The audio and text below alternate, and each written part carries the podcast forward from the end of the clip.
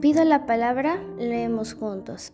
Hola, soy Almendra y tengo 12 años, vivo en Lima, ate evitarte y voy a leer una fábula de Esopo titulada El abogado y las peras.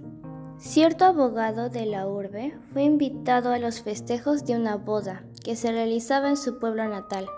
Se puso en camino y el letrado encontró al borde de la carretera una cesta llena de peras.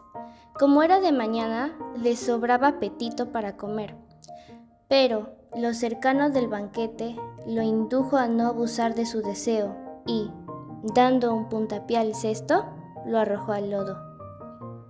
Prosiguiendo la marcha, se encontró frente a un riachuelo que tenía que bardear, pero tan crecido venía a causa de las lluvias, que tuvo que volverse a casa sin asistir al banquete.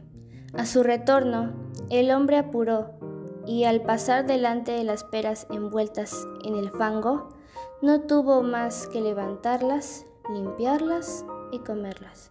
Moraleja. A buen hambre no hay pan duro.